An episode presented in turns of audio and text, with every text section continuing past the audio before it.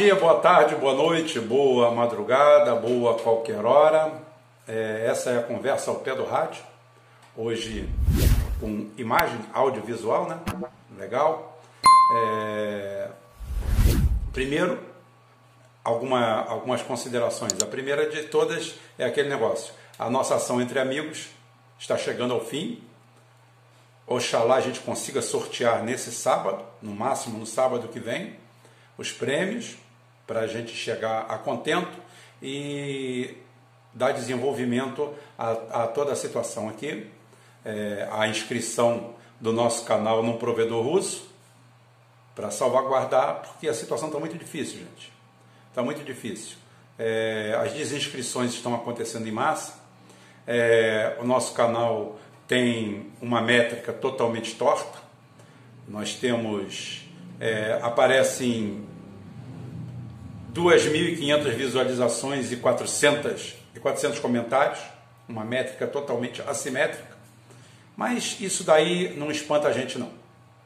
É, nós estamos sendo boicotados mesmo pelo nosso conteúdo. Como eu já falei aqui, é, foi criado um fundo soberano é, no primeiro mundo com a desculpa de combater as fake news e na realidade o que eles estão combatendo são os canais nacionalistas, que é o nacionalismo no mundo que mais incomoda esse pessoal da famosa aldeia global. A aldeia global é uma suruba mundial inventada na década de 60 para barrar o crescimento de todo, de, todo, de todo o socialismo no mundo. Socialismo de verdade não é a social-democracia europeia inventada em meados da década de 60, que desencadeia aquela pseudo-revolução de 68, que na realidade é para tirar o Charles de Gaulle, para destruir toda e qualquer é, defesa que o mundo fizesse contra o dólar, e toda essa satanização e essa, vamos dizer assim, o conjunto do domínio, o domínio efetivamente da narrativa. Porque, para quem não sabe, nós vivemos de narrativa. O mundo vive de uma narrativa. Nós não vivemos de realidade, nós vivemos de narrativa. E eu posso provar isso. Eu posso provar isso quando a gente fala aqui é, do dólar, da hegemonia do dólar mundial, a hegemonia desse capital, que, repito, não é um capital americano, o cidadão americano está sujeito às intempéries. Sobrou algumas migalhas para ele no começo? Sobrou. Porém, hoje o americano médio sofre, se rebenta, vive numa sociedade selvagem, 15% da população abaixo da linha da miséria, sem ter onde morar, muitos vivendo de stamp cards, que seria o Bolsa Família, né? Uma, um, um conjunto, cada estado tem o seu, lá é essa babel de estados, diferente daqui, pode-se dizer se é melhor ou pior, porque aqui é uma merda tão grande que fica difícil saber. Mas, efetivamente, então nem para a sociedade americana. Mas isso daí já vem do histórico anglo-saxônico. O histórico anglo-saxônico era assim. A Inglaterra, a Union Jack, a Commonwealth, mandava no mundo e o cidadão inglês na Revolução Industrial, trabalhava 18 horas por dia, não tinha direito a nada, morria de fome, morria da miséria, levava filho de 5, 6 anos para trabalhar junto e vivia em troco de um prato de sopa rala. Qualquer semelhança com o que querem colocar para a gente agora não é mera coincidência, é um revival de toda essa situação. E essa situação toda é que a gente fala, é a indústria da narrativa. É a narrativa que riqueza é papel, riqueza é o dólar, riqueza é economia, riqueza é Bovespa, e que boi não é riqueza, que laranja não é riqueza, que tubérculos não são riqueza, que minério não é riqueza. Nada é riqueza. Riqueza é papel. E eles conseguiram o ponto máximo, o ápice máximo. Eles pegaram a indústria de papeleira americana, porque o Federal Reserve é privado, conjunto, se não me engano, de quatro bancos, quatro bancos sionistas. Separa sionista de judeu, por favor. tenho amigos meus judeus, o Wendel é um deles, uma grande personalidade, uma grande pessoa, fora do comum, respeito o judeu, respeito o israelense e abomino o sionista. Abomino com todas as forças. É, são apátridas. É, o envolvimento deles até com Hitler já foi provado e comprovado. Então, esse pessoal inventa a economia. Inventa a economia como uma panaceia. A economia não é nada, como eu falei. O economista é um projetista, é um contador é, de ciências não exatas. Imagine um contador que trabalha com a ciência exata e um contador que trabalha com ciências inexatas. Esse daí é o economista. E esse economista foi alçado pela narrativa mundial ao ápice da humanidade. E todo mundo passou a achar isso. Inclusive os adversários, o melhor de tudo foi isso. E começaram a criar escolas econômicas, teorias econômicas. Gente, você imagina se a lei da física se a primeira lei de Newton, a segunda lei de Newton, a terceira lei de Newton fossem teorias, teses. Não, faz assim que dá certo. Ação e reação, terceira lei de Newton. Como é que seria? Tentam vender essa panaceia como ciência exata, como tudo. E nesse, como eu já falei, volto a repetir, a gente tem que ser repetitivo, porque é para mostrar para vocês a verdade. Para você abrir os olhos não continuar sendo um pateta, um idiota, que apenas sabe combater o Bolsonaro quando sabe que o Bolsonaro está fazendo o que o Temer fez, que a Dilma fez, e em menor escala o Lula fez. Fernando Henrique já fez. Porque o Brasil nasce assim. O Brasil apeia seus militares do poder pelo mesmo motivo que apiaram o PT do poder pelo conjunto dos seus acertos, não pelo conjunto dos seus erros. Então o Brasil nasce assim. O Brasil nasce entreguista, o Brasil nasce nesse modelo econômico, aonde até a oposição vai para Harvard saber o que tem que fazer aqui. O cara, em vez de ir para o Morro Chapéu Mangueira, em vez de ir para o Chapadão, em vez de vir aqui em Itaboraí, andar no, no, no Salgueiro, andar nos miseráveis subúrbios de São Gonçalo, talvez o maior aglomerado urbano desse país, porque são mais de 2 milhões de habitantes numa área é, de 80 quilômetros quadrados, porque, por incrível que pareça, mesmo com 2 milhões de habitantes, São Gonçalo tem uma extensa área rural dentro de um município que tem 200 e poucos quilômetros quadrados. Vocês imaginam o borogodó que é, o empilhamento urbano. Isso aí é o Brasil. Essa é a nossa realidade.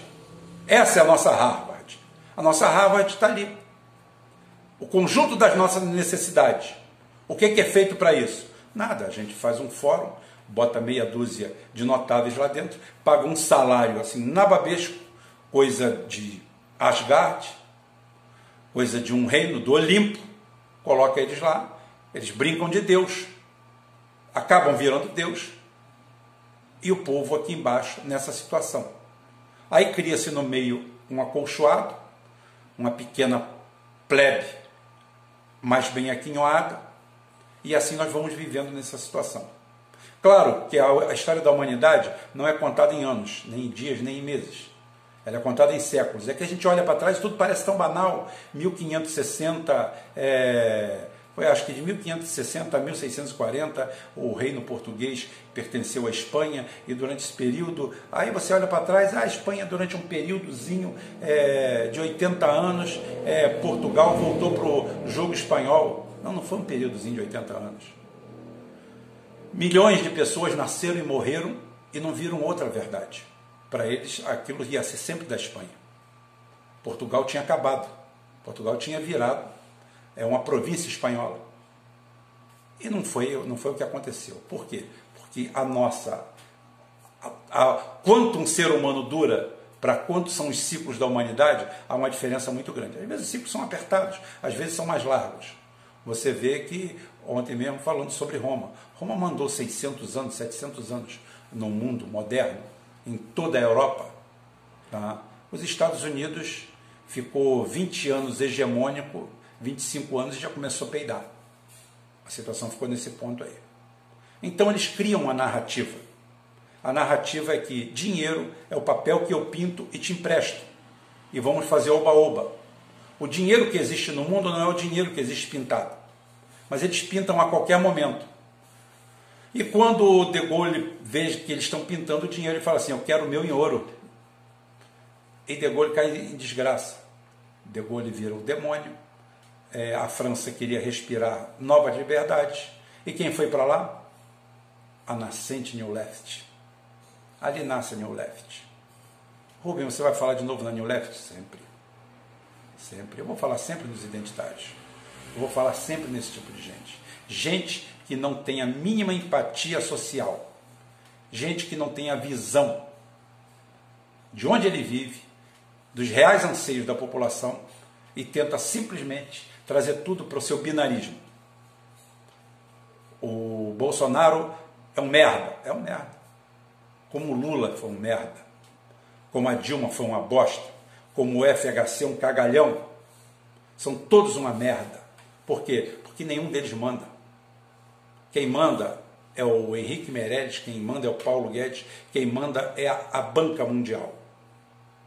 E você tem que seguir aquilo ali, porque papel é riqueza. Riqueza não é riqueza. Papel é riqueza.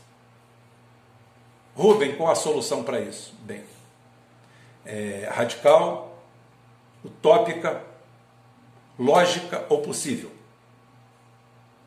Tem todas elas. Tem radical, vamos partir para uma guerra civil. Não vai, não vai rolar. Nós não temos elementos para isso. Nós somos duzentos e poucos milhões de habitantes. Não dá para rolar uma revolução. Daria para rolar uma puta de uma guerra, mas também não tem elementos. Não existem elementos para uma guerra, para nada disso. Então, o que, que sobra? O que, que sobra para a gente? Qual o caminho a seguir? Qual seria o caminho lógico? Hoje um presidente chega, assume o Brasil, qual o caminho lógico que seria? Não alinhamento. É você sair, como eu falei, tem o Caraminguá. Caraminguá vai valer onde? Na América do Sul inteira. Pô, nós não vamos poder comprar Verion, nós não vamos poder comprar Audi. O Audi na bunda. Frio Verion no rabo. Quem quiser vai para a Europa e anda de Verion lá. Custa 2 milhões de dólares. E faz a mesma coisa que meu carro faz. O meu carro ainda faz melhor. Porque os buracos que eu entro com o meu carro, ninguém vai botar uma Verion. Fica lá, parado. Tá? Então é o seguinte, esse status, situação que nós não precisamos. Nós temos 450 milhões de consumidores eu quero que você me diga o que é. Ah, nós não temos tecnologia, a gente desenvolve. Nós sabemos fazer DKV, sabemos fazer Gordini, aprendemos a fazer rural, a gente sabe fazer carro a carburador, tá? a gente sabe fazer um monte de merda. Merda mesmo, merda, carro ruim. A gente sabe fazer isso aí. Nós pegamos esse, esse know-how, porque todo mundo pega know-how de alguém. Então nós podemos fazer isso. CG 125, ótimo faz a mesma coisa que as outras fazem, te leva do ponto A para o ponto B. Ah, porque é, Israel é riquíssimo, é bilionário, porque é tecnológico. Tenta ser tecnológico sem um prato de lentilha na frente. Tenta ser tecnológico sem um prato cheio de comida. Sem um bife da Friboi tão mal falada. Sem uma coxa de frango da Sadia. Ou de qualquer outra empresa no mundo. Segurança alimentar é riqueza. Alimento é riqueza. Minerais são riqueza. Aciarias é riqueza. Esse conjunto, essa nossa flora, isso é riqueza. Papel que papai está pintando lá dentro é o quê? Não é nada. Não é nada. Eles que impõem o preço. Eles fazem essa narrativa tomar conta da humanidade e a gente só vai colocando mais economista no mercado, economista no mercado, cheio de teoria. Vai aparecer alguém com teoria aqui embaixo, não tenha dúvida. Tá? E eu vou dizer para vocês: tecnologia não enche barriga. Que enche barriga é sopa de feijão, é arroz, é milho, é uma caça, é um frango, é um porco. Isso não é visto como nada. Porque riqueza é simplesmente você ter uma teoria econômica, colocá-la em prática e você emitir virtualmente 10 vezes o dinheiro que existe no planeta. Porque se alguém recolher ou dar um para hoje, o nosso planeta a sociedade do nosso planeta voa como uma pedra, cai na mesma hora. É isso que é economia? É isso aí? Eu recebi aqui um negócio que, deixa eu falar para vocês aqui, deixa aqui, deixa eu melhorar aqui, é, para vocês verem aqui, eu vou, vou caçar aqui, eu recebi da minha sobrinha, tá? minha sobrinha é gente boa, votou no Bolsonaro, cacete, tudo isso aí, mas é gente boa. Tem vários defeitos, uma delas é ser minha sobrinha, e mas é gente boa. Tá? Então, ela me mandou hoje uma coisa que tem muito a ver com isso. É, o nível da ignorância que se apoderou do mundo é uma coisa tão assustadora, tão assustadora. Estou vendo se abre aqui. Que eu estou eu tô vendo uma, uma, uma movimentação na nossa, nossa sociedade, na direita, estranhíssima. É, o pessoal revoltado, porque, segundo eles, a China passaram uma relação de 30 empresas, não tem nada, não tem nada a ver com a realidade. Essas 30 empresas provavelmente teriam sido compradas por chineses. E que era para eles tomarem cuidado. Não compre mais produto chinês. Dizia o e-mail o, o que eu recebi dela. Não compre mais produto chinês. Produto chinês é mau. Tem comunistas por trás. Vão acabar com tudo.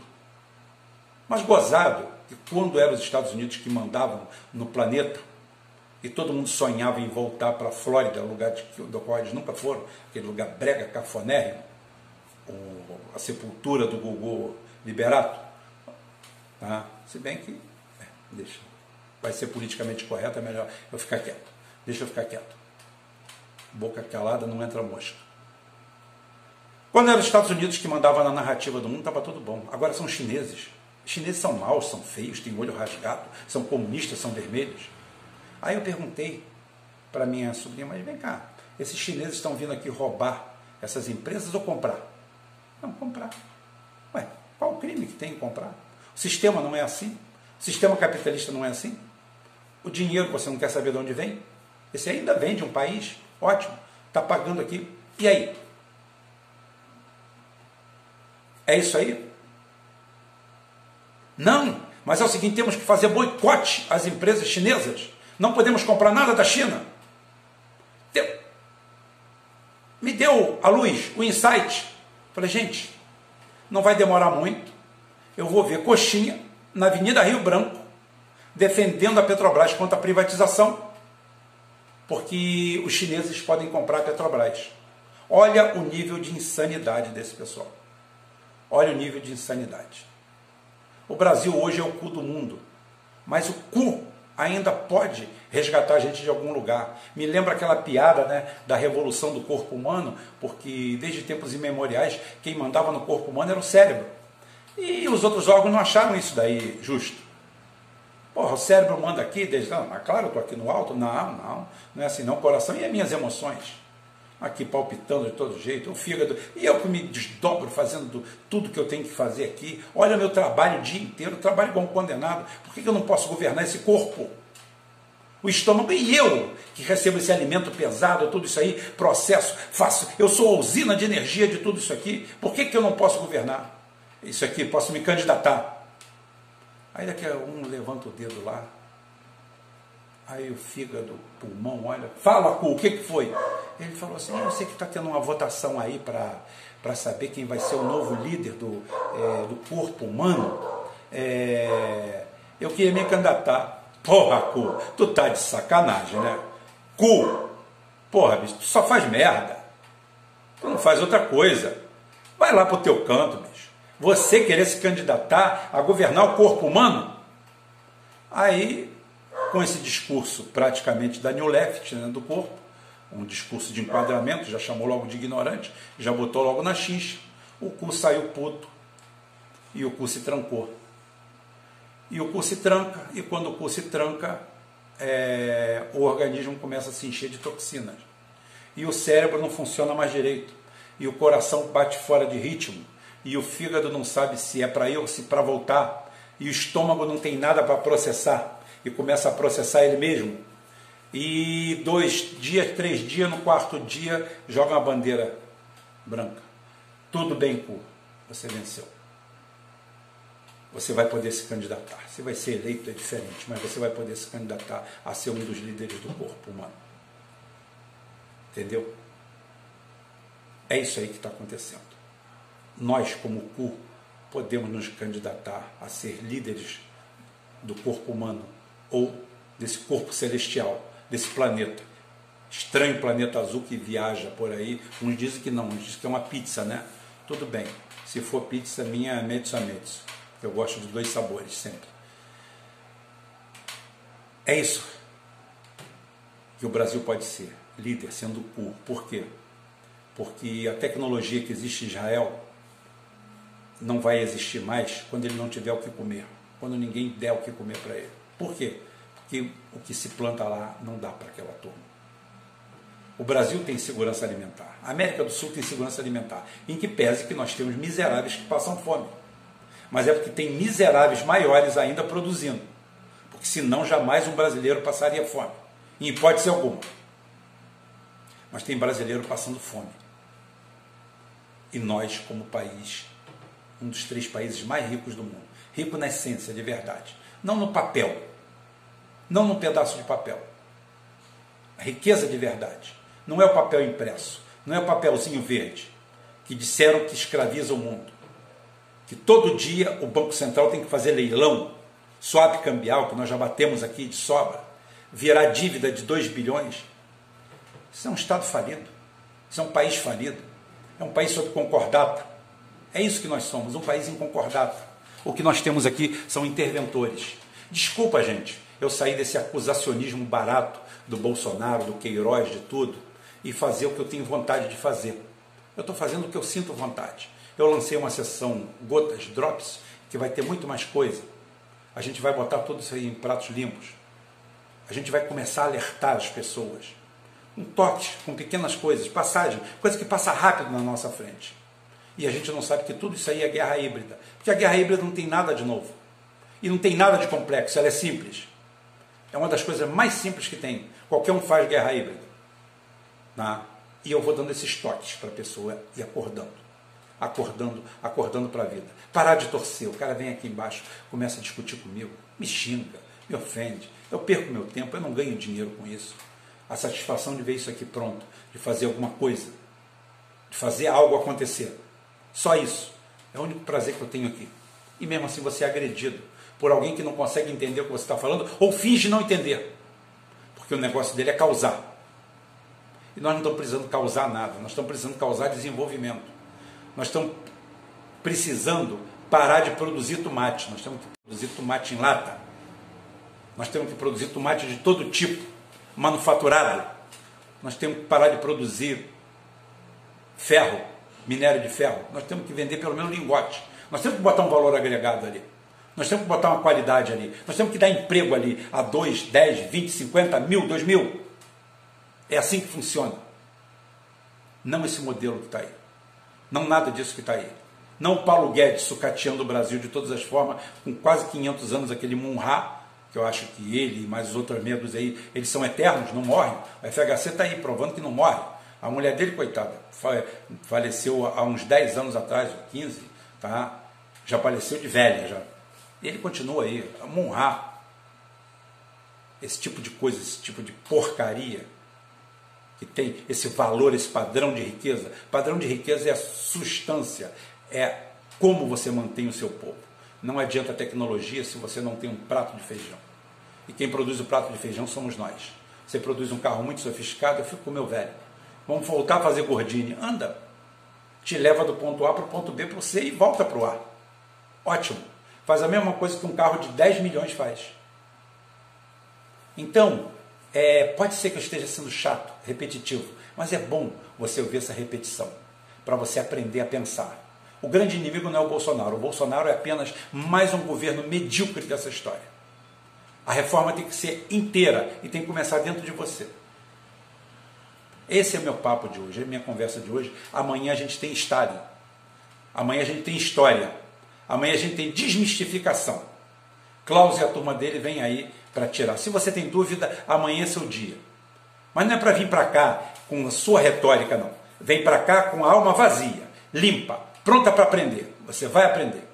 Porque isso aqui é a conversa ao pé do rádio. Aqui nós estamos atrás de quantidade, nós estamos atrás de qualidade. E cada dia nós temos mais qualidade, com certeza absoluta.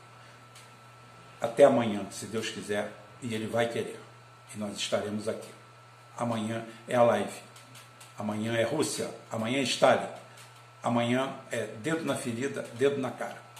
Com a gente é assim e vai continuar sendo assim. Goste você ou não. Espero que você goste porque nós temos muitas novidades para fazer. Canal Geopolítico vem aí, tá? tá? Geopolítica e armamento. A vinheta já está pronta, amanhã nós vamos botar a vinheta. Christian, amanhã vinheta é, na, na live, tá? Vinheta do novo canal que deve começar daqui no máximo uns 10 dias. A gente vai abrir esse canal, queremos a inscrição de vocês e nós vamos falar sobre tecnologia e armamento em outro canal com provavelmente dois programas semanais, um ou dois programas semanais, sem impactar esse aqui. Mais trabalho para mim, dinheiro nenhum, também não estou atrás disso, não tem problema, mas a gente começa a modificar as coisas. Então, até amanhã, se Deus quiser, agora é definitivo. Ele vai querer.